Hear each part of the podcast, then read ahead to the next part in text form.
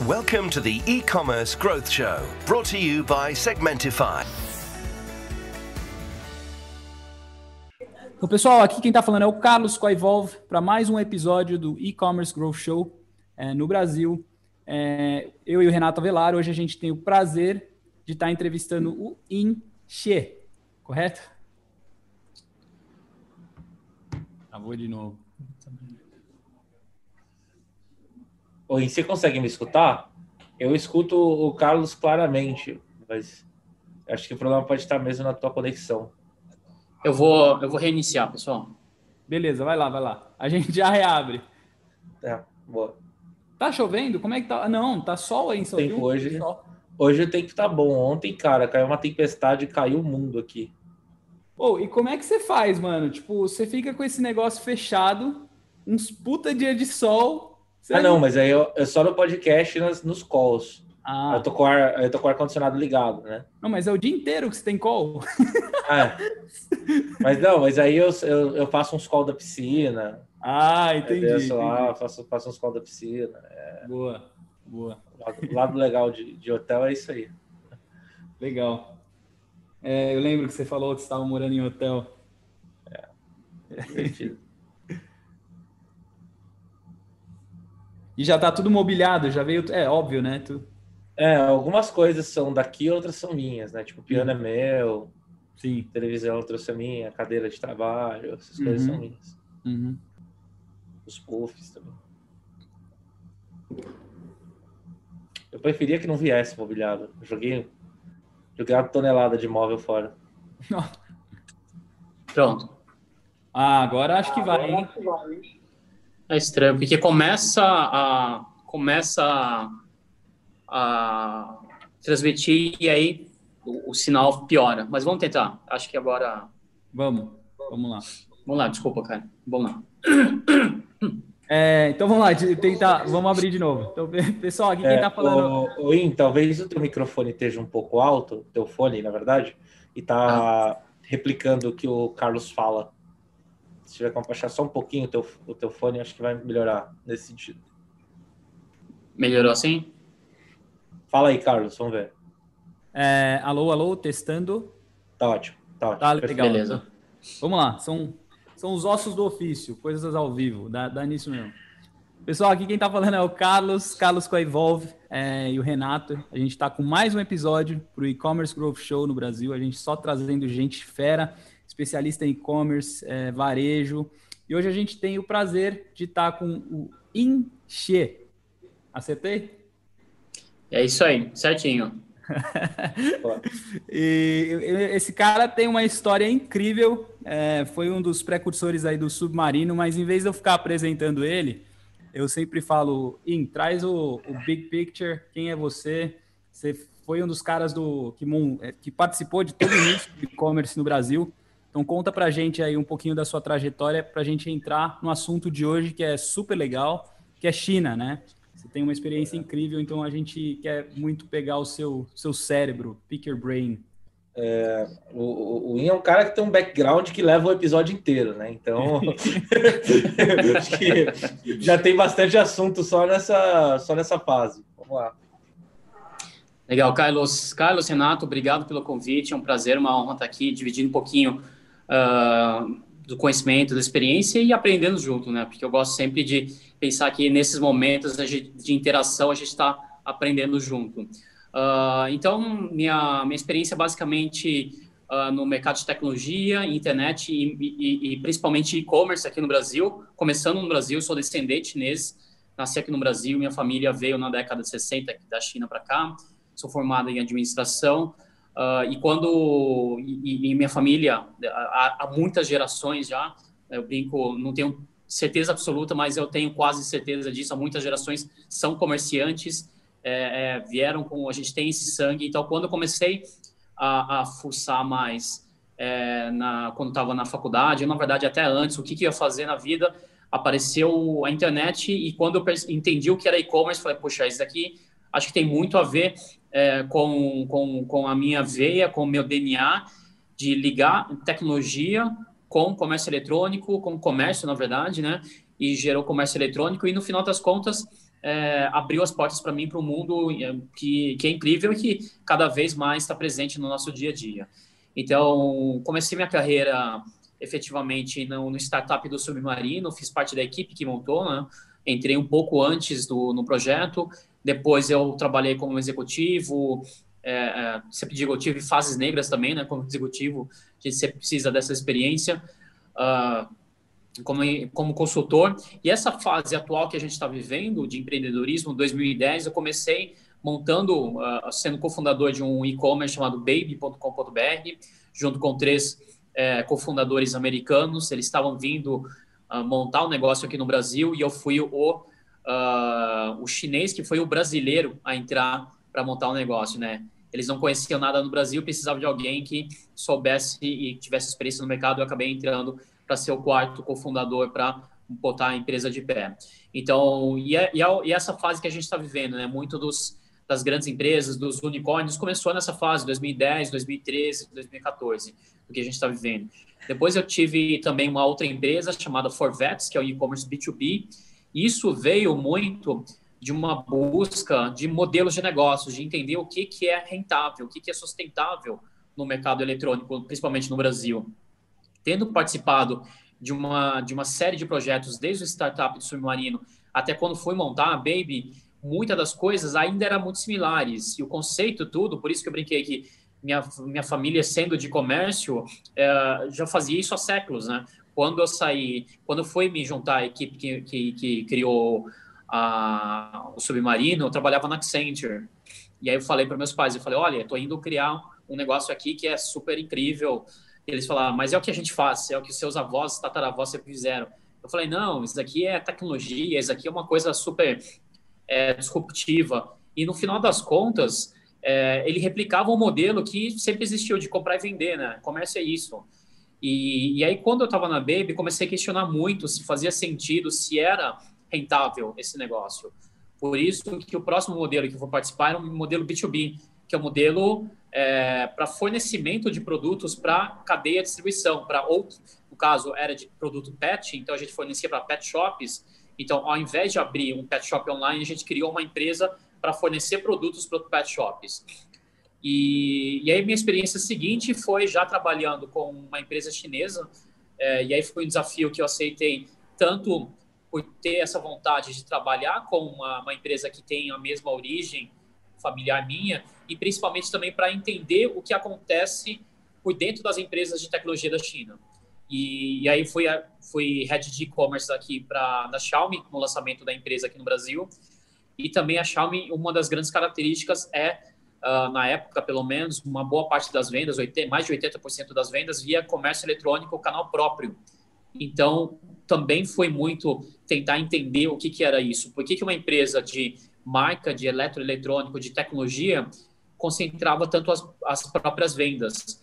E, e, aí isso também foi muito nessa, nessa, uh, nesse desafio de encontrar os modelos. Foi também investidor anjo em várias empresas, também todas com sempre de comércio eletrônico e sempre buscando novos modelos, sempre tentando entender. E por fim, uh, tem quase quatro anos já, criei a China Innovation, meio que como resultado disso tudo, entendendo que a China nos traz vários modelos de negócios, vários insights e que pode ser bem bastante benéfico para o Brasil, é, para o nosso mercado, para os nossos empreendedores, enfim, é, criando a China Innovation, cria uma ponte entre esses dois mercados. Então, a China Innovation, de certa forma, é o resultado de tudo isso que eu vim fazendo desde a parte de comércio eletrônico e nos últimos anos, mais especificamente da China, e trazendo esse know-how e fazendo o desenvolvimento de negócio em conjunto. Né? Muito, muito legal. É, eu falei erradamente chinês, então desculpa, qual o dialeto que você fala? É... eu falo mandarim. Mandarim, é. Que tem cantonês, tem um monte, né? Eu até fiz umas aulas uma vez por três meses. Tem, tem. Aí eu, aí eu, eu fiz também. Vai, eu vai fiz três meses de aula e eu só lembro o Nihao. Na verdade, meus pais falam cantonês, então eu entendo um pouquinho, mas o meu dialeto principal é mandarim. Entendi, super legal. Cara, vamos falar de China então. Então, é, acho que o papo hoje é muito isso, né? É, primeiro, vamos, assim, eu já, eu já conversei com algumas empresas, e eu acho que é, é, é, legal, assim, é que nem, que nem o Brasil, às vezes o, o estrangeiro, e nós, nesse caso, estrangeiros, os caras olham para o Brasil e falam, ah, 210 milhões de consumidores, é, eu vejo isso muito na Dinamarca, né? E quando a gente olha para a China, esse monstro, né? E eu acredito uhum. que é um olhar errado, eu já vi muito, muita gente falhar é, no Brasil, eu entrevistei uma empresa grande aqui da Dinamarca, que os caras tiveram assim um prejuízo é, monumental, né? Por não entender consumo, só olhou que tem um monte de gente, que tem um mercado entre aspas enorme, mas não entendeu direito. Então acho que falando de China, primeiro é, a foto grande de China, como é que como é que é, é em que que que que, que, que a gente deve olhar para a China? Como é que é esse mercado consumidor? quando a gente olha é, para e-commerce também, você pode é, falar um pouco para a gente? Carlos, é, acho que tem alguns pontos importantes. E o principal, eu diria, que, que é o dinamismo do mercado. Uhum. Ele tá, é um mercado em, em, transformação e aceleração nos últimos anos e ele continua mudando bastante é, continuamente. Então, é, é, muito comum. No ano passado, nos últimos anos, eu tenho feito muitas viagens, levo, ido muito com muitos clientes, feito muitas missões e eu diria que 20 a 30% das pessoas que vão comigo já estiveram na China em algum momento. E todo mundo fala assim: é, Puxa, eu vim na China faz pouco tempo e já é um outro país. E, e, e, a primeira questão é, obviamente, a infraestrutura. Então, isso, é, as pessoas se remetem a essa transformação porque tem, tem, tem é, infraestrutura, prédios, várias coisas físicas que não existiam antes ou que não existiam no momento que essa pessoa foi para lá. Mas é muito mais do que isso, muito mais do que a parte física. O que está transformando é a própria sociedade. Né? Então, a gente está falando de um país com 1,4 bilhão de pessoas, é, 30 e tantas províncias, mais de 90% da mesma uh, etnia, mais uma série de pequenas etnias espalhadas pelo país. E o que é importante, esses, essas 30 e poucas é, é, é, províncias é um pouco do que você também já trouxe é, com dialetos, com históricos diferentes. Então, é como uh, um Brasil gigantesco, como os Estados Unidos gigantesco, com muitas características e perfis diferentes de público. E o que é importante é, é essa questão do, dessa aceleração da, do enriquecimento do país e também da população tem feito, uh, tem transformado muito rápido o país. Então, a gente tem uma, uma quantidade enorme de milionários, de bilionários, é, de jovens cada vez mais internacionalizados. Então, quando você pega gerações que não tem uma, uma, uma diferença etária tão grande, talvez assim, geração é, dos, dos, mais novos, dos adolescentes ou, ou de quem está já no mercado de trabalho com os seus pais, já tem uma diferença enorme. Então, isso é um dos pontos que mais deve ser levado em consideração quando você pensa no mercado chinês. Outro ponto são as próprias cidades. Então, você tem 115 cidades com mais de um, bilhão, milhão de pessoas. 115 cidades.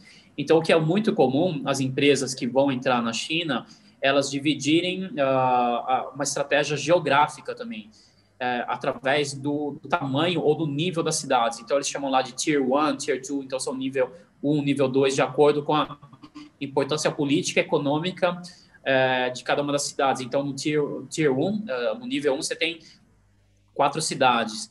É, no, no, nível 2, você tem uh, 15 cidades, se não me engano, e assim por diante.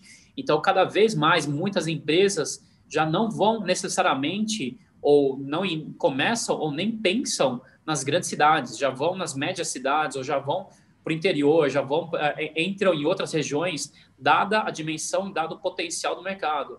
Quando você pensa, muitas vezes você pode juntar duas ou três províncias com mais de 100 milhões de pessoas, com um tamanho da metade da Europa, de países super relevantes da Europa. Então, é muito comum cada vez mais eh, pensar dessa forma. Por outro lado, você tem a internet que atinge o país todo. E aí as grandes plataformas, os grandes marketplaces, essas coisas todas. Então, quando você pensa no mercado é, de, de, uma forma mais micro, de uma forma mais olhando a lupa, é, você tem essas diferenças regionais e geográficas. Mas, por outro lado, você tem grandes é, faixas de público, como os jovens, aí a gente está falando de millennials, enfim, a, o termo que a gente queira usar, mas só lembrando que o milênio chinês é diferente do milênio brasileiro e milênio americano, então apesar de ter uma é, ser da mesma geração, tem características diferentes. Mas, enfim, o que eu quero dizer é que você tem é, grupos que são nacionais também, então você tem sempre essas estratégias.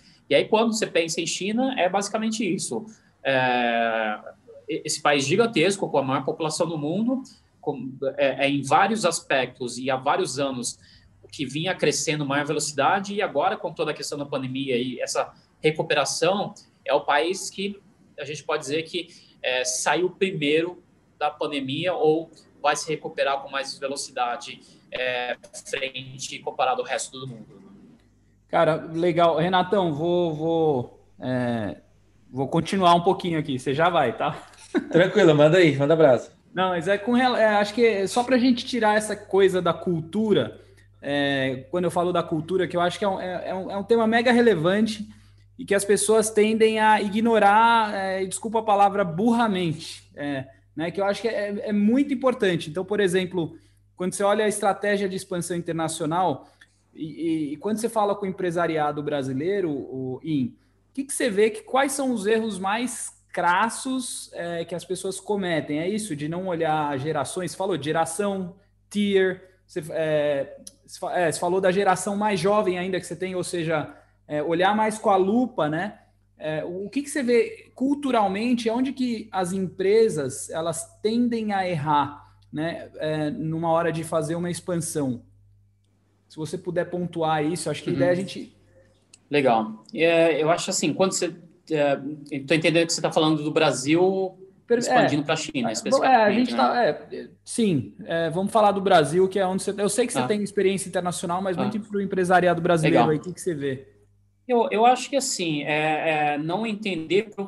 Você pegou no ponto principal, não entender a cultura do lugar, não entender que existe muitas diferenças. A gente, o nosso mercado é grande e muitas vezes autossuficiente. Então a gente tende a achar que os mercados são relativamente parecidos, apesar de ter idiomas diferentes, enfim. É não olhar com tanto detalhe as diferenças e tentar utilizar as mesmas estratégias, a mesma mentalidade do que existe aqui, é, ou tentar uh, tratar a internacionalização como uma coisa que vai resolver o que vai acontecer no curto prazo. Internacionalização, principalmente para países enormes, para grandes mercados, são anos de, de, de preparação, de entendimento.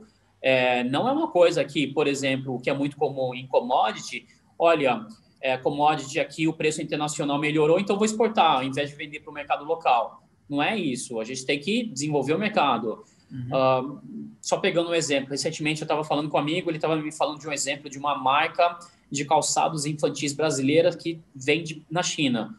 É assim, é, o, é talvez uma das categorias mais improváveis que você vai pensar de vender uma, uma marca brasileira vendendo na China. Uma boa parte da produção de calçados do Brasil foi é, é movida para a China, é feita na China por empresas brasileiras ou empresas internacionais, enfim, não importa, mas acontece lá.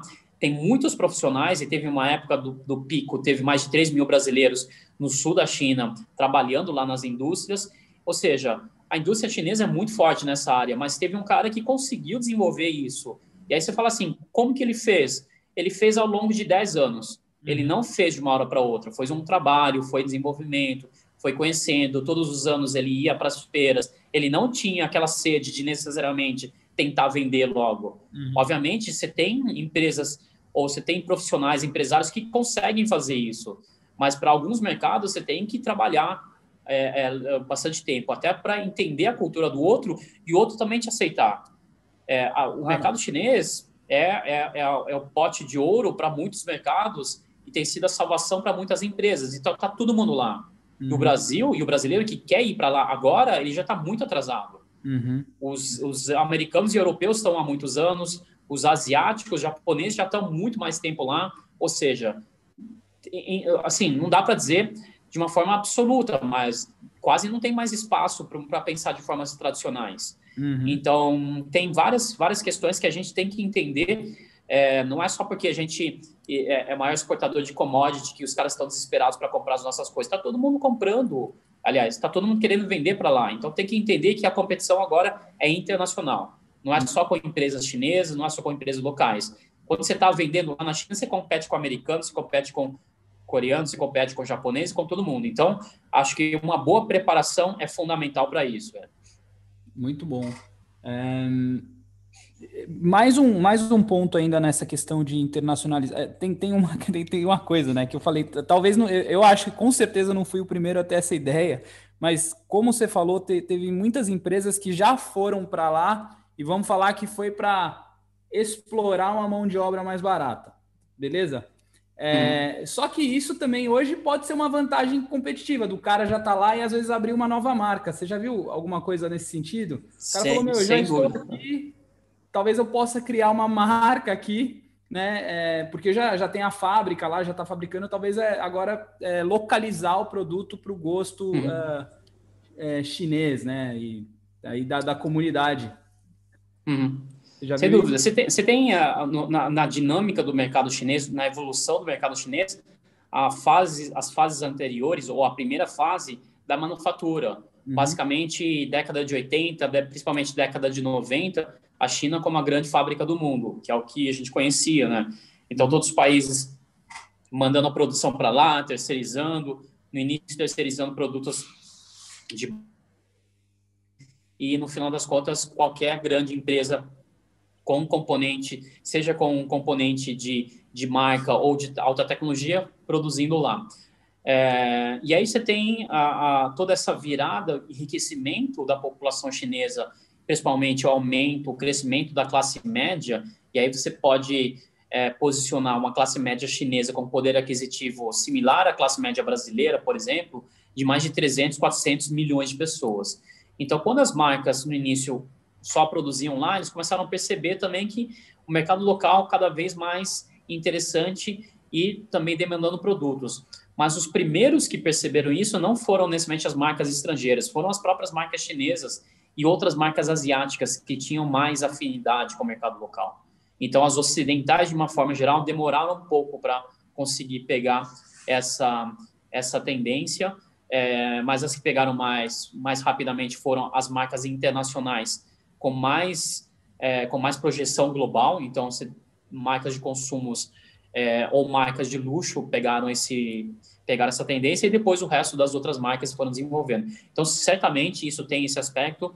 Primeiro, então a gente tem nessa evolução, nesse amadurecimento, primeiro as marcas locais começaram a desenvolver mais produtos de mais qualidade para os chineses também, eles enriquecendo e querendo comprar produtos, marcas é, da Ásia como um todo também vendendo para lá, porque os consumidores chineses, no final das contas, tinham mais afinidade com a marca japonesa e coreana e, e, e taiwanesa, enfim, do que com marcas é, ocidentais, e no final das contas, as ocidentais de projeção internacional também começaram a fazer. Então, você tem esse amadurecimento e todo esse processo. Então, para muitas categorias, para muitas muitos mercados, o mercado chinês é uma arma do mundo, já tendo ultrapassado os Estados Unidos, Japão há muito tempo. Cara, muito, muito, muito legal. Acho que muito rico isso aí. Obrigado, Win. Ô, ô, Renatão, vai lá. Senão só eu vou falar. Fala um pouco. Tranquilo, vamos lá. Vou bombardear o Indy pergunta aqui, como eu sempre faço.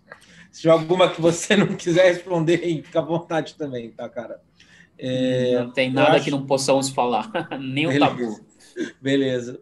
É, acho que uma das coisas que eu vi que você se empenhou bastante. Você até tinha um projeto que era China depois do, do Jack Ma, né? Acho que uhum. isso, acho que não dá para falar de, de China hoje sem falar do Alibaba, né? A gente, cara no, no dia do solteiro fez o equivalente a 158 bilhões de vendas, né? 24 uhum. horas, dobro do, do e-commerce brasileiro. Um e-commerce fez, né?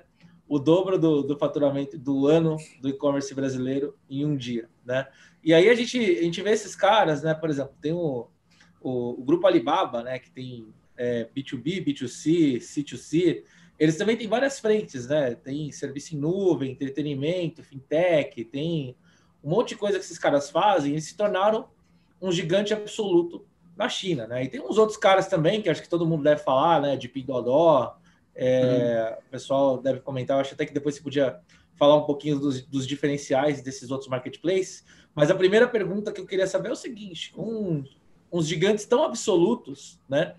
É comum o pessoal montar B2C lá na China, é, lojas simples, ou eles vendem direto no marketplace e é só isso? Você acha que tem entrada lá ainda para você chegar com a tua lojinha, abrir na China e encarar o mercado. É, porque o marketplace, com certeza, você não vai fazer isso sem ele, né? Hum. Mas ter essa loja faz sentido ainda lá? Cara, é, eu diria que a, a, depende muito da estratégia, mas dificilmente alguém faz isso pela, por, por duas questões é, que você também, de certa forma, já abordou. O tamanho dessas empresas, dessas plataformas, eles são gigantescos e eles atraem basicamente todo o tráfego. Então, é muito caro para você conseguir desenvolver um negócio à parte. E, além disso, eles concentram muito da inteligência e dos dados dos consumidores. Então, por mais que, eventualmente, você é, decida atuar sozinho e você pode ser a maior empresa do mundo, eu sempre falo assim, olha, a maior empresa do mundo lá na China, ela é associada a uma plataforma, porque ela tem menos informações é, do que um Alibaba, do que esses grandes caras têm. E o que você comentou é importante, assim, é, eles são B2B, B2C, tem conteúdo, tem entretenimento, tem tudo. E isso é tudo amarrado pelo login. Então, quando você loga cada uma dessas coisas, e principalmente os meios de pagamento, a empresa coleta a informação e sabe o seu comportamento de uso. Então, ela sabe que o Renato uh, fez um pedido delivery desse tipo de comida, comprou aquilo, foi lá e usou o meio de pagamento, assistiu esse conteúdo. Então, ele tem muito mais informação do que qualquer plataforma do mundo. Mesmo quando a gente compara com a Amazon, a Amazon tem uma baita profundidade porque dentro da plataforma Amazon, e aí a gente fala de Amazon Prime, Amazon Video, Prime daquele modelo de assinatura. Então, agora, a, a, o, como é muito barato, os americanos compram até papel higiênico desse negócio. Mas é tudo dentro da plataforma da Amazon. Quando você fala do Alibaba, inclusive fora da plataforma do Alibaba, eles sabem, porque ele tem meio de pagamento que é aceito, inclusive nos concorrentes. É como um meio de oh, um cartão de crédito Visa, Mastercard. Então, tem essa característica.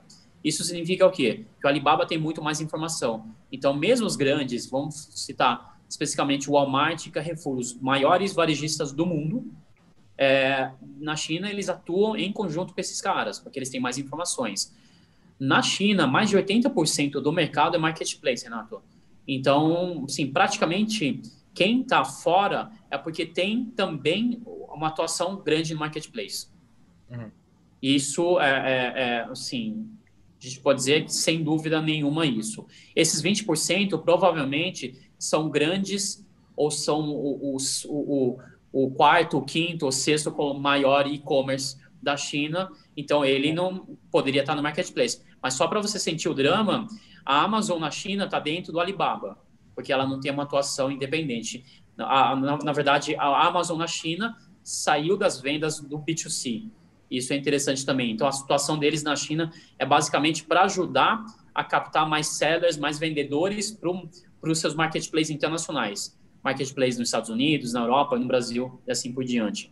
E aí, só que tem uma diferença fundamental, cara, e que é o seguinte, que o marketplace na China e que as plataformas na China, elas nasceram com o DNA de empresas de tecnologia. Então, ela tem mais abertura para modelos de negócios e relacionamento com o ecossistema de uma forma diferente do que a Amazon e do que os marketplaces no Brasil têm. Aqui no Brasil, tirando o Mercado Livre, que nasceu como marketplace já é, é, desde o início, todos os outros vieram com DNA de varejista. Isso significa o quê, cara? Significa que você tem um conflito de interesse com o seu seller, certo? Então, você vende uma marca de celular no seu 1P, que é a sua venda própria, o seu estoque próprio, e você ajuda esse, essa marca de celular a vender através do 3P, que é a venda no marketplace. Então você tem conflito de interesse, porque numa ponta você quer ter a melhor negociação do mundo para comprar aquele produto. Na outra, você quer ajudar o cara a vender. Então, esse é uma, é uma, uma, uma, uma dificuldade que os, marketplace no Ocidente tem de uma forma geral, é, tanto de posicionamento, mindset e um resultado e, um, e, uma das coisas que são mais impactantes é a quantidade de informação que o marketplace está disposta a compartilhar com os vendedores, porque ela, porque o, o varejista, o DNA do varejista é esconder o máximo de informação possível e tentar barganhar com o fabricante. Pensa antigamente, quando não existia internet quando só tinha varejista. Então, o supermercado tentava espremer o fabricante para ter o melhor preço possível. Porque a máxima do varejo é, para você ganhar dinheiro, você tem que comprar bem. Porque na ponta para vender o produto, todo mundo vende o mesmo preço. É, exato. Certo? Então você tem que vender bem, você tem que espremer o cara. Quando você está no marketplace, você tem que ajudar o cara a vender bem. Só que se você também compra dele, o que, que você faz, cara? Dá tilt na cabeça de todo mundo. Então, é. esse período de transição, por isso que é difícil. E na China, o que é muito comum é disponibilidade de muita informação para os vendedores e no Ocidente, de uma forma geral, tem muito pouco, porque a gente ainda não tem a cultura de compartilhar informação aqui. Ô, ô Inha, ainda é, eu vi uma live tua que você falou exata, é, exatamente sobre esse papel dos ecossistemas da, da, da, que tem na China. E você falou sobre isso agora, é, mas eu ainda queria é, pegar um pouco mais disso. Eu lembro que você falou, porra, você compra uma mochila na Huawei, nem sei se eu estou falando certo. Meu telefone, inclusive, uhum. é de lá. Eu, eu uhum. acho animal. Uhum. E, é, e é isso. O cara, a partir do momento que você comprou uma mochila, você entrou no ecossistema, já era. O cara tem sua vida. Assim, ele, uhum. ele quer que seu lifetime, ele quer que você compre uma casa do, da Huawei. Esse é o primeiro ponto. Uhum. E hoje, de uma certa forma, talvez mais tímida, a gente está vendo é, muita consolidação aí no varejo no Brasil. O, o, o Magazine Luiza comprando todo mundo, criando um ecossistema. Então, eu acho que é legal muito você falar desse papel do ecossistema, de como quantos ecossistemas tem na China, né? E, e quantos marketplaces, talvez tem um monte, mas quantos marketplaces, como são os ecossistemas, é, evoluir um pouco nisso, que eu acho que esse uhum. é um uhum. papo muito interessante, cara. Legal. Ecossistema, assim, não, não tem uma definição única é, que se usa no mercado, mas é basicamente pensar num, numa empresa ou num grupo de, de negócios que são complementares para atender o consumidor na necessidade dele daquela categoria. Então, quando a gente pensa em ecossistema, normalmente a gente pensa nos grandes, é, que são horizontais, que atendem tudo. Então, você tem o Alibaba, que nasceu do e-commerce é, e tem de tudo. A gente estava falando aqui, ele tem o, ele é, ele é principal acionista do maior site de vídeos da China, como se fosse o YouTube. Acionista do cara que é o Netflix chinês, é, do principal meio de pagamento, uh, da, da, principal rede de cinemas da China, uh, do, do principal clube de futebol da China enfim, de uma série de coisas. E cada uma dessas coisas, antigamente, existia aqueles grandes conglomerados é, industriais que a empresa atuava em várias áreas, só que os negócios não se conversavam. Então, na Ásia existia muito isso. Então, que talvez alguns lembrem, olha, a, a Samsung tem tanto celular quanto TV, quanto carro. Tinha carro, a Samsung tinha carro. A Hyundai tem motor, tem avião, tem um monte de coisa mas as coisas não se conversavam. Eram marcas dentro do mesmo grupo. Só que quando a gente fala de ecossistema de tecnologia, são grupos que a empresa pode ser proprietária, pode ser acionista, pode ser uma relação estratégica, mas o que é principal é que eles são integrados por, pelo login e pela captação de comportamento de uso. Então, o que, que acontece? O Alibaba ele nasceu do e-commerce. Então, ele começou depois a entender os através do meio de pagamento, ele entendia que o Carlos, além de comprar essas coisas, também gostava de fazer determinada assistir determinado conteúdo, porque ele também tem o, o, o site de vídeo lá. Então, ao invés de, de assistir ação, ele assistia é, documentário. Então, são informações que a empresa vai adquirindo, vai consolidando e vai traçando o perfil do Carlos melhor do que o próprio Carlos se conhece, melhor do que uhum. qualquer um conhece o Carlos. Uhum. Então, isso, você tem a, é, a estratégia empresarial, que é, essa, que, é, que é essa formação dos ecossistemas, e você tem um produto disso, que é conhecimento dos usuários, o perfil dos usuários, tá? E aí, uma, a materialização, a interface são super apps. Então, são os aplicativos onde se concentram todos é, os serviços. Então, você tem aplicativos lá que tem e-commerce, tem meio de pagamento, tem delivery, tem conteúdo, tem uma série de coisas, que é o que o Magazine Luiza está construindo agora. Na China, tem um outro grande ecossistema, que é o da Tencent, que é o do WeChat, que é o que a gente sempre fala assim, ó, oh, o WhatsApp gostaria que o chat, uh, uh, o Facebook gostaria que o WhatsApp fosse o WeChat, porque ele não é só um comunicador, ele faz tudo. Então, o chinês, se ele não quiser, ele não precisa baixar nenhum outro aplicativo na vida dele é, além do WeChat, inclusive para serviços públicos, para conteúdo, para games, para meio de pagamento, para absolutamente tudo na vida dele. Porque o, o WeChat, ele é quase que, além de ter tudo, ele virou uma App Store instantânea também. Uhum, então, uhum. ele consegue completar tudo. Você ia perguntar alguma coisa, Carlos? É, eu ia fazer um adendo que eu acho que aí tem uma questão, e eu não vou entrar no mérito de valores, porque eu acho mega interessante, do governo, né? Porque vamos lá no WhatsApp, é, como você falou, é, a partir do momento que falaram agora você pode fazer pagamento via WhatsApp, o pessoal no Brasil, ah, meu Deus! E na China é, tem um governo é, diferente, vamos falar, né? Mas que dá suporte para esse negócio. Então a gente tem um, um monte de questões aí com dados e tal mas as coisas avançam. No, no, Brasil, pelo menos, o que eu vejo é que tem, cara, uma parada retrógrada.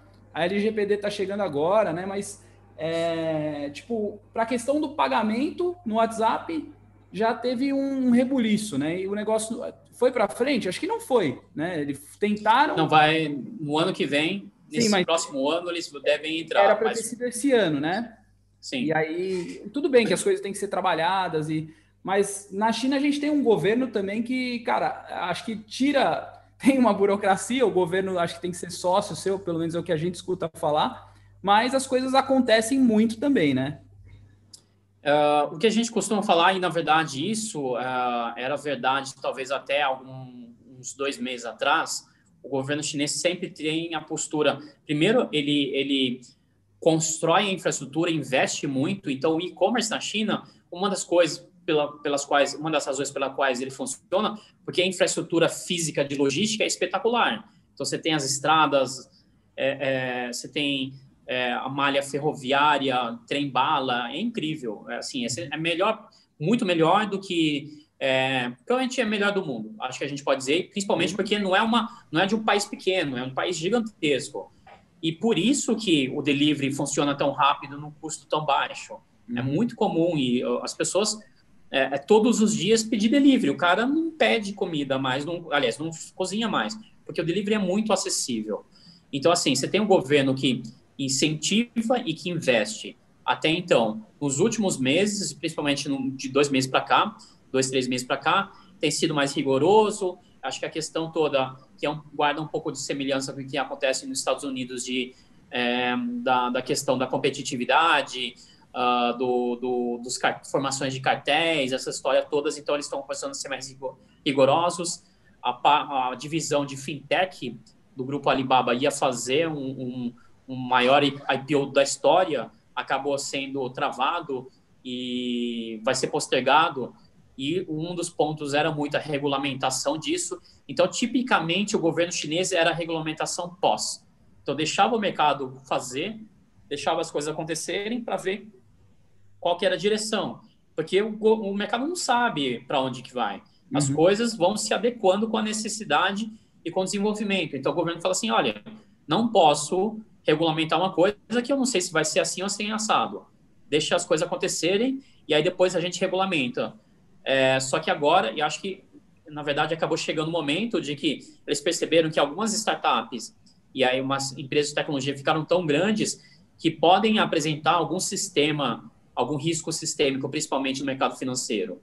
Uhum. Mas é, sempre teve uma postura mais reativa do que proativa, no sentido de dar liberdade. Então, deixa acontecer. É, uhum. É, é, o que talvez para o ambiente empreendedor seja mais, mais confortável para os empreendedores. A gente gosta que, de atuar sem isso.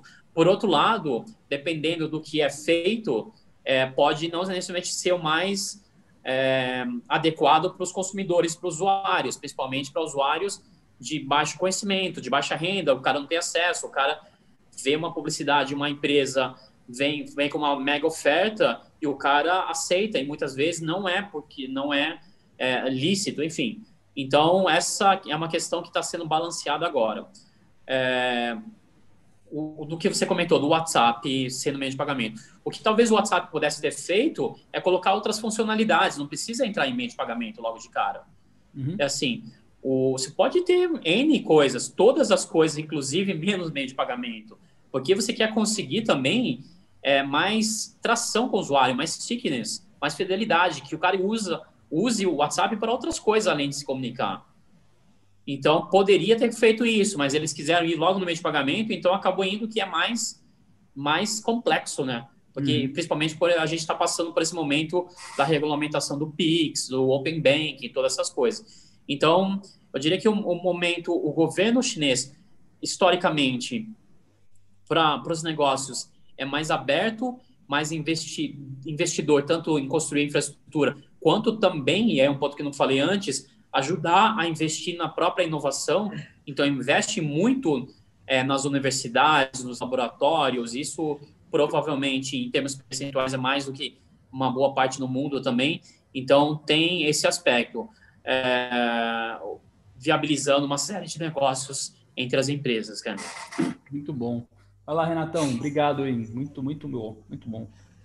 Acho excelente. Acho que pegando esse gancho de super apps, que a gente é, vê que os caras têm tudo dentro do ecossistema. É, eles, isso que você disse também no início da conversa sobre dados, etc. O que, que eu percebi que a gente tem uma diferença muito grande na China e no Brasil, né? Acho que a quantidade de recompra, por exemplo, do consumidor no Alibaba é uma média de, de 80 compras por ano. Né? Ele compra 80 vezes no Alibaba por ano. E no Brasil, o cara que tem o maior número de, de recompra é o Mercado Livre, né? que tem oito. Então a gente vê uma diferença astronômica e a média dos marketplaces são de duas a três recompras. Né? Então, acho que isso é uma coisa que é, é um pouco de tudo, pelo que você falou, né? Começa na logística, vem os dados, etc mas o que você acha que aqui no Brasil a gente podia fazer para ter o nosso consumidor mais próximo, mais fiel, é, tentar ser alguma coisa parecida é, com o que o Alibaba faz? Você acha que é possível isso? Você acha que é. qual é a tua visão? O que a gente poderia fazer para aumentar esse lifetime value dos nossos clientes? Renato, é, uma, uma, acho que uma coisa importante, uh, e aí você sendo também do mercado de e-commerce, quando eu falo isso, muitas vezes as pessoas ficam, me olham meio torto. O problema do e-commerce é a gente chamar de e-commerce, é chamar de comércio, ou seja, a gente está vendendo um produto. A gente não está só vendendo produto, a gente está vendendo benefício, conveniência. Ou seja, é, quando a gente pensa no e-commerce, a gente sempre pensa no varejo, que é o nosso DNA, que é o que a gente falou no início. Então, todos os nossos varejos, nos nossos grandes e-commerce, de novo, tirando o Mercado Livre, vem de DNA de venda de produto. Então, vende geladeira, vende celular, vende livro, vende CD, vende roupa, não importa. Vende algum produto. É, no e-commerce chinês, eles é, é, se integraram com muita velocidade na venda de serviços. Então, o delivery, que aqui só nos últimos anos começou a se aproximar do e-commerce, mas a gente não trata o iFood e o Rappi como uma empresa de e-commerce. A gente trata eles como delivery. Mas, no final das contas, o consumidor é o mesmo. O cara ele está pedindo e ele tem e, e, é uma coisa interessante se você notar uma boa parte das pessoas que começaram a comprar agora no e-commerce é porque que vinham que eram mais resistentes começaram porque fizeram um pedido no iFood. E aí falou poxa essa brincadeira é legal. E aí depois fizeram uma, uma pedido no Rappi começaram a pegar Uber.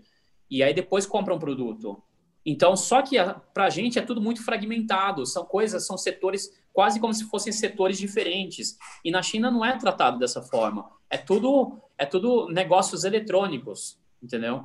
Então, quando você. E aí, agora, movimentos como a B2W, que comprou o supermercado Now, e a e o Magazine Luiza, que fez, que comprou lá o delivery, o Taqui, e tem venda de supermercado também, vai mudar esse patamar.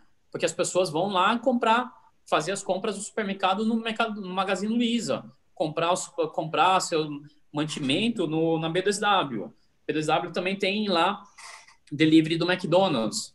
Então, são coisas de alta frequência que, para a gente, eram inconcebíveis. Eu lembro claramente, eu falava, no início eu falava assim, pessoal, a gente tem que aproximar isso. É, e o pessoal falava, não, mas a gente é e-commerce, a gente vende serviço.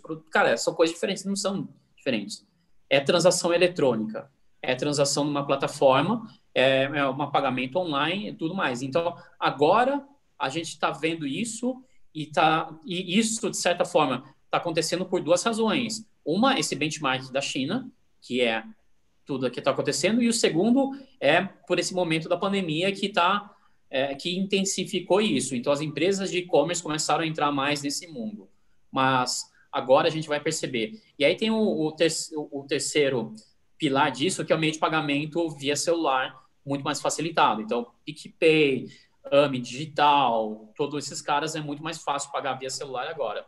Então, se juntando a logística, a questão de quebrar as fronteiras é, do digital, do e-commerce, de produto, cara, e aí eu vou colocar também outro componente, até Netflix ajuda a vender e-commerce, porque muita gente provavelmente só assina, só que colocou o cartão de crédito, talvez nunca tenha comprado produto físico. É, quem sabe um acelerador que a gente teve alguns anos atrás, as compras coletivas. É, todo mundo, assim, cai de pau em cima desse negócio, mas foi um dos aceleradores, porque colocou para dentro um monte de restaurante sushi, um monte de é, salão de depilação, um monte de curso de inglês da esquina, caras pequenininhos que nunca venderiam na internet e, por outro lado, pessoas que não comprariam no grande e-commerce uma geladeira, mas compram um sushi lá porque é da esquina e ele conhece aquele cara. Então, todos esses, todos esses fatores estão juntando para se transformar no nosso, no nosso e-commerce.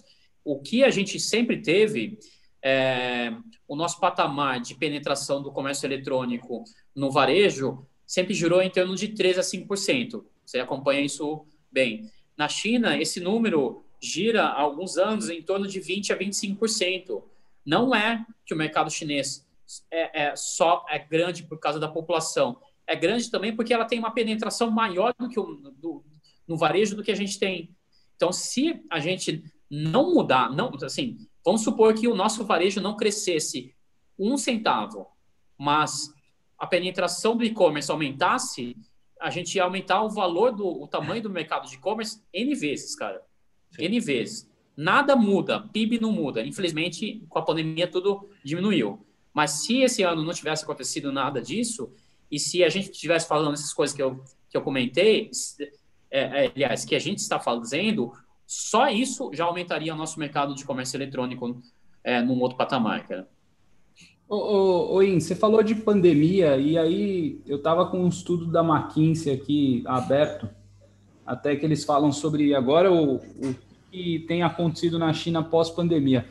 É, esse ano aí para você, como para todos nós, eu acho que foi bem atípico, mas o que, que você pode comentar que você deve ter tido em, tá, ter estado em contato com o pessoal da China e Brasil? Como é que foi esse ano? É, de pandemia aí na China, o que, que você pode falar a respeito disso? Como é que eles se adaptaram? Eu não gosto de falar novo normal, odeio essa palavra, desculpa. Como é que eles se adaptaram a, a, essa nova realidade, esse momento? Cara, acho que, assim, posso de, de é, vou dizer resumir, mas uhum. é, usar alguns pilares do que foi adotado na, na China. É a execução, que é, vem muito da, da disciplina da, da, da, cultura, e outra da utilização de tecnologia. Foram esses dois principais pilares. Uhum. Então, através disso, eles conseguiram passar pela pandemia melhor do que provavelmente a maior parte do mundo. Até porque foi lá que aconteceu. Uhum. E aí a uhum. gente sempre, eu sempre começo a falar nesse assunto, tem que trazer alguns contextos. Aconteceu lá e eles não sabiam do que se tratava. Então, uhum. imagina um negócio assim, que começa é, quando a gente começou, é, quando começa qualquer grande crise, pode ser um negócio besta, quanto ser um negócio gigantesco. Então, quando começa isso, é um problema, porque você não sabe do que, que você está lidando. Então, uhum. você tem que lidar com muito mais, talvez, força, porque a Ásia, de uma forma geral, passou pela SARS em 2003, que foi uma crise gigantesca também. Então, eles, eles adotaram essa energia. Então, você tem a disciplina da execução. E, obviamente, é, isso é favorecido por alguns aspectos. Dois dos principais, tem um governo no modelo que eles têm, e aí o, o, o, o, tipo de governo, e o segundo pela cultura, uma cultura hierarquizada, estruturada e disciplinada de execução. Então, que é, que é muito mais coletivista do que a, a cultura ocidental, que é mais individualista. E aí estou falando isso não fazendo juízo de valor, características tem situações que cabem muito bem uma cultura como a nossa e tem outras que cabem bem uma cultura como a, a, asiática de uma forma geral, que é o que aconteceu exatamente agora. A maior parte da, das, da, das populações dos países que, se, que passaram melhor pela pandemia são populações que têm o, o senso o maior senso coletivo do que o Ocidente de uma forma geral. Então, os países que estão sofrendo mais são os países onde as pessoas olham muito mais para o individual, olham muito mais para si do que uhum. para o grupo antes. Uhum. Então, esse é uma, é uma execução. E a segunda parte é a, usa, a utilização da tecnologia. E aí, tanto do aspecto no dia a dia da rotina, que é o que eles tinham, por exemplo, era um negócio que eles chamam de QR Code da saúde. Então, através da quantidade de dados de análise, cada pessoa tinha uma cor, vermelho, verde e amarelo. Então, se você estava verde, você podia se locomover em qualquer lugar. Você está em vermelho, você tem que ir para o hospital ou ficar de quarentena já é, automaticamente.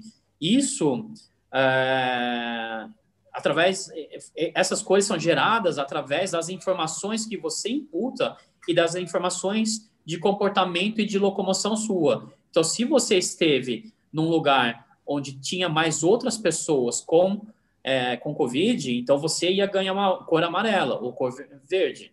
Caramba! Então, ao, ao invés de que acontece no Ocidente, que não tem parâmetro, principalmente uhum. porque essa doença tem uma boa parte das pessoas são assintomáticas, então uhum. o, os, os únicos critérios são é, que se o cara é de um grupo de risco para você ficar em casa. Só uhum. que se você é um cara super jovem e foi exposto e você não é grupo de risco, você tem a luz vermelha, você fica em casa. Mas se você é de, uma, de um grupo de risco, mas você não tem nenhuma dessas coisas, você pode se locomover. Uhum. Então, ao invés de utilizar critérios é, pré-definidos que li são limitantes, esse negócio facilitou muito. Então, isso é para o cotidiano, é sem falar em delivery, e-commerce, que é o que aconteceu também com aqui no Brasil. E aí, outra ponta é a utilização da tecnologia de inteligência artificial, de, de reconhecimento de imagem, para desenvolvimento dos testes de vacina, de equipamento, de tudo isso. Então, assim, da, da do desenvolvimento científico é, e da, da medicina também, para utilização. Então, você teve esses dois pilares que a China lidou de uma forma geral como país. E as empresas, algumas, é, e aí a gente pode dizer que talvez a China, em função dos últimos anos, e principalmente pela, pela popularização dos, dos super apps, a maior parte, mesmo se a empresa do sujeito não era digital, uma parte importante da população já lidava no dia a dia com tecnologia. E aí, não só nas grandes cidades, e não só jovens, mas também pessoas de maior idade, caras do interior. Então, é, de 1,4 bilhão de pessoas, mais de 1 bilhão são usuários de, desses super apps. Então, se tem uma boa parte da população conseguiu se, se é, é, uh, atravessar relativamente bem. E aí não estou fazendo juízo de valor e nem entrando nessas questões, nas polêmicas, se o governo chinês agiu rápido, agiu devagar, compartilhou informação, não compartilhou, porque assim como a China teve, passou, fez tudo isso ou deixou de fazer, vários países também fizeram. Então a China pode ter demorado, mas a maior parte dos, do, do, resto do mundo ficou olhando o que estava acontecendo lá. Uhum, uhum. Então começou no final de dezembro, teve lockdown em final de janeiro. É, os primeiros casos começaram a aparecer em outros países aqui no Brasil a gente passou, começou o lockdown em final de março. Só que Carnaval. Né? Carnaval era uma festa. Cara, carnaval, a Covid já estava aqui no Brasil. Com certeza, mas, mas com certeza, com certeza. Não, eu, então, eu, eu acho que o pessoal já sabia. Daí a gente vai entrar num. A gente precisa tomar uma breja para falar sobre isso. Deixa é, quieto. Certamente. Essa, essa seara fica para outra conversa. Isso daí é outro escopo. Não, mas é, cara, eu acho que é, é mega relevante. É, a gente tem falado só muito de e-commerce, mas assim, dentro do China Innovation, você trabalha com várias verticais, como é que é? E, e, e que você acabou de falar de healthcare, talvez tem fitness, né? Tem a questão do ah, cara, tem, tem tanta coisa, robôs, é, AI, sério, é, tem muitas verticais de mercado. Eu queria que você comentasse um pouquinho sobre, Sobre a China Innovation e, e aonde vocês atuam mais? É mais no commerce side ou é, cara, é business side? E como é que você vê as tendências? A gente vai falar de tendências aí. Uhum. Cara, a gente atua tudo que tem base tecnológica e agora praticamente tudo, né? Uhum. Uh, assim, a gente tem, teve origem muito em função da nossa experiência pessoal no comércio eletrônico, é, um pouco em fintech, um pouco em serviços online, uh, em função da experiência dos próprios sócios. Então, esses são os nossos core. Uh, também uma, pegando uma ponta mais relacionada a, a hardware, a IoT, coisa do gênero. Mas no final das contas, agora, a China é, é conhecida, ou na verdade, reconhecida como país super inovador em grandes, em várias frentes, como você comentou, IoT. Agora no Brasil a gente também está passando por esse momento de decisão do 5G, o que, que vai ser feito com relação a essa tecnologia, se as empresas chinesas, e nominadamente a Huawei, vai, vai ser permitida atuar na, na, no fornecimento de infraestrutura do 5G, IoT, inteligência artificial cada vez mais presente também, enfim, uma série dessas coisas. Então, a gente tem atuação um pouco em cada coisa e no ano que vem, provavelmente, a gente vai ter mais atuação em agritech também, que é uma área que é, o Brasil começa a despontar também uh, e interessa 100% para a China, em função de ser um dos grandes compradores de commodities do mundo. Né? Muito bom. Renatão. Eu acho agora, por questão de, de timing, né? Acho que é legal fazer aquela clássica para fechar, Carlos, sobre. A visão de futuro, né? Porque eu sempre falo isso. Se você quer ver o, o e-commerce, a tecnologia, daqui um, dois anos, você olha a Europa, né? Daqui uns cinco anos, você olha os Estados Unidos. Daqui uns 10, 15, 20 anos, você olha a China, né? Então, acho que não existe melhor pessoa para responder essa, essa pergunta clássica nossa, né? Que é a visão do, do futuro para o e-commerce. O que, que você acha que, que no Brasil, e você pode falar Brasil e mundo, né? É, você pode dar essas duas visões. É, qual que é a tua visão do futuro? O que, que você acha que é o futuro do e-commerce? Cara, o e-commerce, uh, um dos pontos é o que eu comentei, é assim, essa integração maior com serviços, uh, e aquela hora eu não mencionei, na verdade, assim, então a gente tem produtos, serviços e conteúdo. Quando você fala de conteúdo, comprar um e-book é um e-commerce de um produto digital. É, então, tem toda essa gama de produtos. Então, quando você compra um aplicativo, também é. Então, acho que com isso se aproximando mais, é, vai alterar muito a nossa característica. E também, uh, a gente chama muito de, de omnichannel, né? o nosso consumidor é omnichannel, ele compra por todos os canais. Na China existe a visão do new retail. Uh, então, tem a visão não só dos canais, mas a utilização de logística, a utilização de dados, que é o novo varejo. Então, a visão deles não é necessariamente, por exemplo, uma empresa de e-commerce, ela não quer necessariamente aumentar a, a fatia do e-commerce versus o varejo físico. A visão é digitalizar 100%. Então, a visão do Alibaba não é que ele vai tirar market share do varejo físico, do supermercado offline. Ele quer que 100%, ele quer que tudo seja digital.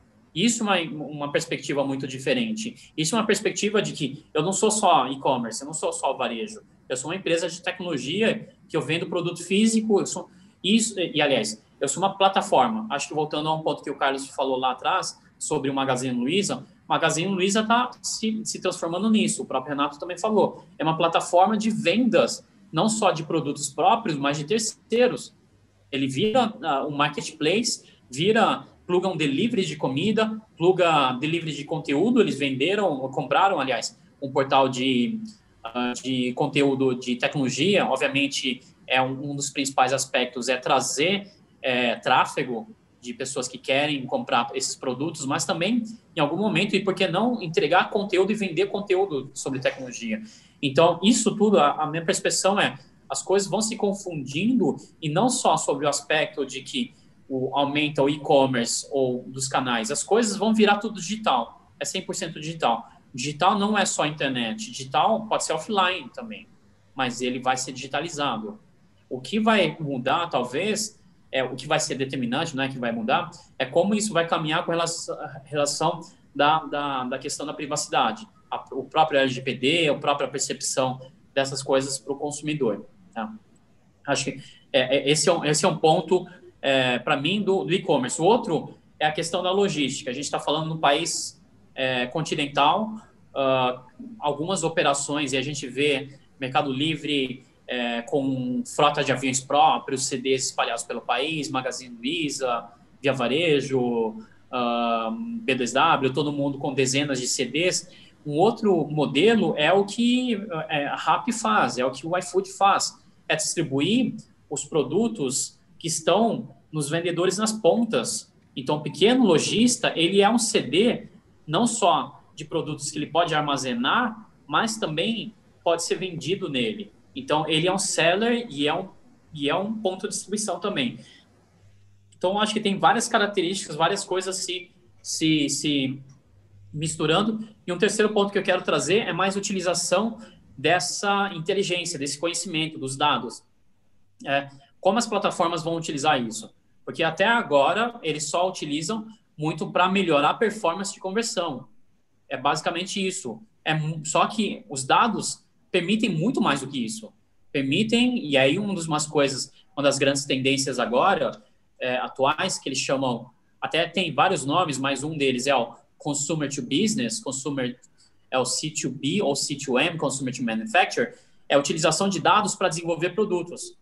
Então, ao invés de você vender a indústria, vender aquele produto que eles sempre fabricaram, é, a plataforma chegar para a marca e falar assim, olha, os caras não querem mais isso, porque eu sei, você não sabe. A, é, a plataforma sabe mais sobre o consumidor do que a indústria. A, a Uber e a 99 sabem mais sobre os, os, os passageiros e os motoristas do que a Toyota, do que a Ford, do que a GM. Porque esses caras não estão plugados na ponta. Então, a utilização desses dados para a transformação da indústria vai ser um dos próximos uma das próximas grandes revoluções que vão acontecer no mercado. Porra, excelente. Então, é, para amarrar, é, você falou assim, tem uma grande tendência que eu acho que você tocou em cima, que é o tal do social commerce que a gente viu hoje. Tem, cara, dá, dá, daria, daria para a gente falar um monte, mas a gente tem que amarrar essa conversa. Mas você falou que então é, ecossistemas é uma das tendências hoje, dados e a indústria cada vez mais por causa dos dados uh, uh, ter mais informação e tá tendo acesso a essa, a essa ponta, que é o consumidor final, né? Uh, uhum. que mais? É, o papel do, do super apps, da tecnologia, que acaba sendo dados. É, eu queria que você talvez é, finalizasse essa conversa em, com o que, que você está vendo de grandes tendências, falar um pouquinho do social commerce, o que, que, que, você viu, né? A gente está vendo muito. Hoje o pessoal está falando muito Legal. de TikTok e tal, não sei o que lá. Né? Mas isso não é novidade na China, né? Então, e, e, você acha que uhum. algumas coisas no seu Insta que eu estava olhando, é, o, o, meu pai, para você saber, ele nasceu no Shop Tour, que não é, que era o, era tipo o Polishop, né? De você vender ao vivo, sabe? Uhum. Ele nasceu, a empresa uhum. dele nasceu ali. É, e, e, isso na China já é uma coisa que a galera faz, só que tem a opção de comprar online, né? Então, como é que é uhum. é essa questão dos influenciadores, as grandes tendências, está vendo puxa o uhum. commerce e tal? Falar um pouquinho sobre isso, que é muito legal. Legal, acho que você pegou de uma forma adequada. É, você tem o, o, o, fenômeno do social commerce como um todo, e isso que você falou do Shoptime, Shop Tour, essas coisas todas, é o, é, é o live commerce, ou live streaming e-commerce, enfim, uhum. tem várias nomenclaturas, shop streaming. Uh, então, esse, essa, esse formato é a venda através de vídeos ao vivo, uh, dentro de uma plataforma integrada, com, com interatividade. Então, é como se tivesse a parte de transmissão ao vivo, as pessoas assistindo, podendo comprar dentro do mesmo aplicativo e conversando com o apresentador e conversando entre si. Então, uma das vertentes do live do, do social commerce é o live commerce. O live commerce sozinho, ele representa na China 10% quase do e-commerce chinês. Representou no ano passado. Esse ano explodiu. Deve ter é, é, é, sido um negócio bizarramente maior. Uh, dentro do social commerce, você tem Você tem outras vertentes que são, por exemplo, as compras coletivas. Isso é interessante porque ele, de certa forma, ele volta, só que ele volta com uma força das redes sociais. Quando a gente pensa e lembra como que o Peixe Urbano e o Groupon atuavam naquela época, era basicamente por e-mail marketing. Não existia uma rede, no, o Facebook não era tão forte. Então, só que agora, as pessoas que participam das compras coletivas na China, eles compartilham a, a, as promoções nas suas redes sociais. Anteriormente, dependia muito que o, que o Groupon atingisse todo mundo e as pessoas entrassem em grupos que você não conhecia ninguém. Agora eu formo um grupo, eu compartilho nos meus amigos e eu faço isso.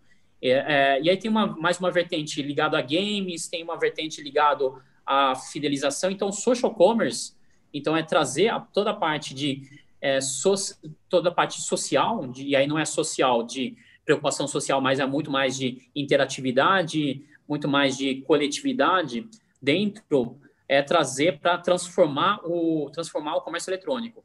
Por isso, e aí vem muito do que eu comentei lá no início, dessa, desse meu estudo, desse meu desafio, é tentar entender quais são outras modalidades do que, do que a gente faz de e-commerce tradicional. O que a gente faz é e-commerce tradicional. Coloca uma descrição, coloca uma foto e tenta vender para o cara. Olha, vai converter mais porque tem um botão de uma cor, botão de outra, UX, whatever, meio de pagamento, mas todos os ganhos são muito marginais, porque agora a gente já está no nível de otimização muito grande desse formato. O live commerce é um nível completamente diferente. Você, como você comentou, o uso de influenciadores. Na China, você tem casos de uso de influenciador que pode chegar a 20, 30% de conversão em cada sessão de live. Nossa. Então, a quantidade, assim, é um negócio absurdo. Uhum. É, é, e, e, e transformou-se o poder de é, é, esse poder de força, essa relação de força no e-commerce com muito com os influenciadores, porque influenciador ele é encarado como um curador, é encarado como um cara que tem credibilidade. Ele não é só um cara que quer vender. A marca quer vender. Uhum. A, a, a, mensagem da marca tem um nível de credibilidade que ela pode atingir. Então, uhum. cara, eu posso ser a marca mais transparente do mundo. Sempre vai ter alguém que vai duvidar de mim. Mas uhum. se eu sou influenciador, uma pessoa física, eu posso ter um potencial de credibilidade maior. E isso acontece na China. O cara está fazendo demonstração de um negócio ao vivo, de repente quebra as coisas e o cara fala assim: pô, infelizmente esse negócio não é tão bom. Imagina a marca falando isso, não tem como. Uhum. Concorda? Então, o, então a relação do público com o influenciador é mais forte do que com a marca. Você quer seguir a voz, uma voz autêntica, não uma voz corporativa. Sim. Ah, e por isso que, no final das contas, muitas marcas começam a criar avatar, começam a criar, tentar, cria uma, como a Magazine Luiza, cria a Lu. Só uhum. que a Lu é da marca. A Lu nunca vai falar mal da Magazine Luiza. Uhum. Ou talvez vá, não sei. Esses caras são malucos, né? mas, mas assim, mas ela tem, você, tem, você tem um nível de credibilidade. Então, você começa a ter uma relação completamente diferente. E dentro de uma live, é uma coisa dinâmica, é uma coisa imprevisível. Outro dia eu estava fazendo uma live de conteúdo, não de vendas, mas a pessoa que eu estava entrevistando, ela caiu. Ela estava sentada numa cadeira e pff, caiu. Foi uma coisa engraçada. E, e, cara, e acontece. Uhum. E as pessoas acharam aquilo mais autêntico do que uma live super produzida. Sim, lógico. Então, cara, e, e, a, acho que a gente está vivendo um momento muito interessante agora dessa expansão desses modelos de live commerce e de social commerce de uma forma geral. É, e também são, é outro, são outros pontos que podem ajudar a elevar o nosso o nível do nosso comércio eletrônico para outro patamar. Meu, incrível essa conversa aqui que a gente teve contigo. Eu até liberei o acesso no YouTube, porque tinha uma galera que estava me pedindo. É, tem uma pergunta aqui, na verdade tem duas, mas aí você consegue matar em um minuto cada uma? É, a gente. Cara, a gente... Eu, tá. eu, eu vou fazer um esforço para não falar tá. demais. É, uma é, de um, é da Olga é, tem o mesmo sobrenome que o Renato, acho que é parente. Ela pergunta, qual, qual, na sua opinião, qual é o que, que o e-commerce brasileiro tem a aprender com o e-commerce chinês? É, da minha opinião, você já respondeu isso aí, né? Fala, uhum. Renato. É, Renato liberou a câmera. Acho que eu é minha irmã. É minha irmã. É sua irmã. É. Beleza. Legal. eu acho que são esses pontos. Eu diria, o, se for para falar só uma coisa, Carlos, eu diria que é para o e-commerce pensar menos como varejo e mais como tecnologia.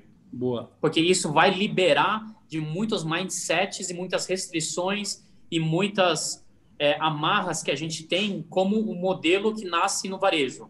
Uhum. Então, liberando isso, uma empresa que faz isso pode fazer social commerce, pode fazer live commerce, pode fazer whatever commerce, tudo que for, pode vender serviço, conteúdo, porque ela vai ter menos amarra. Então, eu diria que se for só para falar uma coisa, tentar ser menos varejo e mais tecnologia, ou mais outro setor, menos Super. varejo. E a outra pergunta é do meu amigaço Eric Nice. Ele está perguntando da, do Omnipayment e quem que vai dominar esse mercado, na sua opinião. Cara, uh, eu diria que é o seguinte, em função do nosso modelo tá indo como PIX, que é interoperabilidade, a gente vai ter muitos players.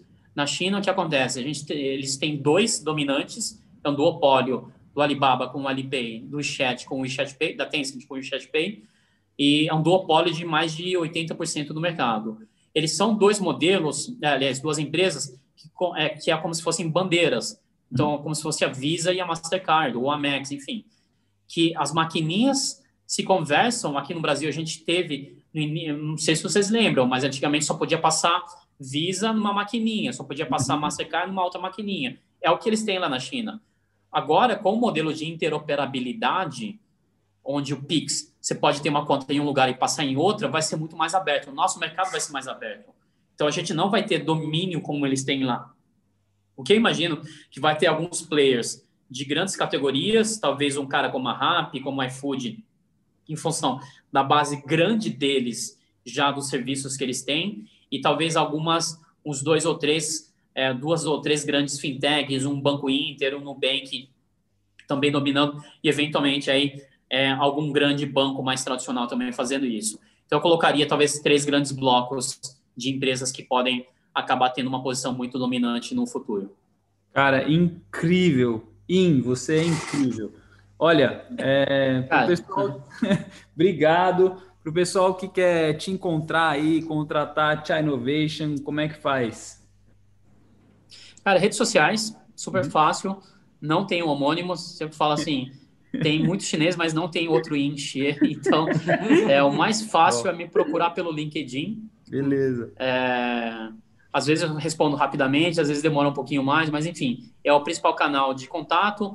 Mas é, meu, meu usuário é sempre, meu login é sempre encher, meu primeiro nome e meu sobrenome juntos. Então, todas as redes sociais, é, você comentou o, o, o, o TikTok, eu tô lá, o Twitter, é, o WeChat, todos esses, é, esses que tem algum login, sou eu que está lá. Então, se você me adicionar no WeChat e encher, sou eu. Então, pode me, me procurar por qualquer rede social. Cara, demais. Obrigado por isso aqui, foi incrível.